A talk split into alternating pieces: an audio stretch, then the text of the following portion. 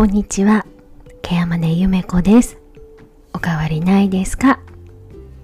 今日は7月26日月曜日です。今日も暑かったですね。今日はまたまた少し帰りが遅くなってしまいました。実は、えー一緒に働いているケアマネさんの方から相談を受けて、えー、急遽ですね家族面談をすることになりました、えー、相談の内容というのはですね家族さんからのクレームが入ったということでした。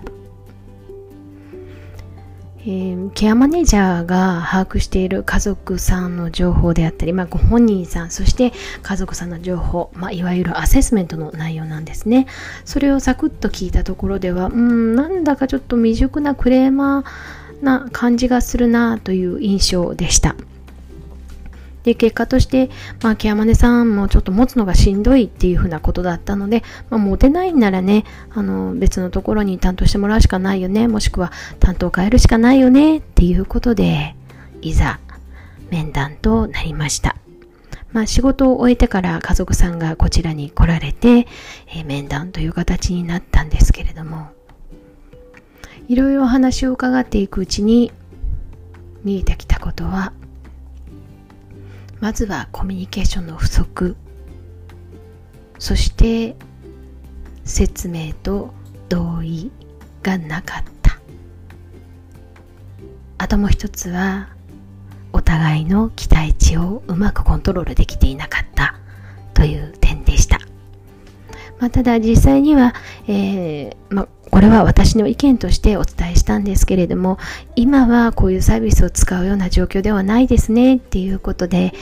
全ての選択権は家族さんにお渡しをしてその上での調整というのは全てケアマネージャーが行うことを説明いたしました。そしてケアマネージャーの役割というのをまた一から改めて説明をした上でご家族さんにもしていただきたいことがありますということもお伝えしています。あのどうしてもね前任者がいて引き継いだケースっていうのは特にそうなんですけど、まあ、前任者の色が濃く出てしまう。で前の人はやってくれたんだからこの人もやってくれるだろう。みたいなことがあるんですね。で、特にですね、前任者がやりすぎてしまっていた場合とか、きちんとケアマネージャーの役割というのを伝えきれていなかった場合には、まあ、公認のケアマネージャーっていうのをね、至極ケアマネとして当たり前の仕事をしていても、クレームを受けたり、あるいは苦情を受けるっていうことになってしまうんですね。なので、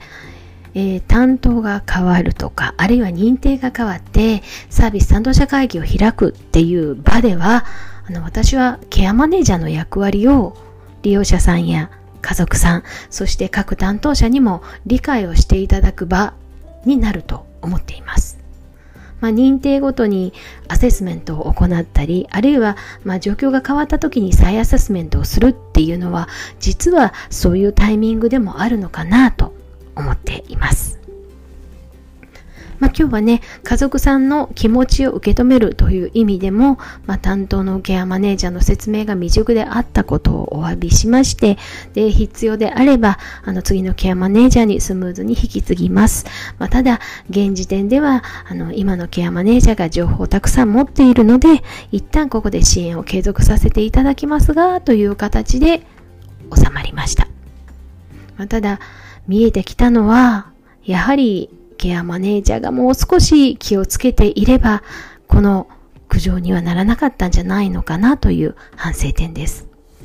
ね、実際に耳に痛いことを聞かされるのは辛いですよね。私も本当に自分のクレームとか苦情とか聞くのは本当に嫌です。でも、多分苦情を言う方もあんまりいい気持ちじゃなかったと思うんですね。言ってもらえてよかったなと思って、この機会を次に活かす。きっとこれが一番前向きな方法なんじゃないのかなと思います。そして改めてですね、きちんとお互いの期待値を双方でコントロールし合っておくということ。でもしかしたら、まあ、利用者さん家族の期待値のコントロールはケアマネージャーの仕事かもしれないし、ケアマネージャー自身も家族はしてくれるだろうなんてことは未確認の情報なので、そこのところはきちんと押さえておくべきなんじゃないのかなっていうのが、まあ、今日ね、今日の夜、あの面談に立ち会い、そして家族さんと話して得た情報でした。まあ、当事者はね、本当にしんどかったと思います。まあ、けれど、本当にこれを次の機会に活かして、また頑張ってくれるだろうと思いますので、次の機会に期待をしていきたいなと思っています。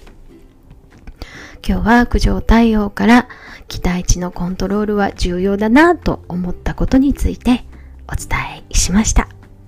最後まで聞いてくださってありがとうございました。ケアマネゆめこでした。また来ますね。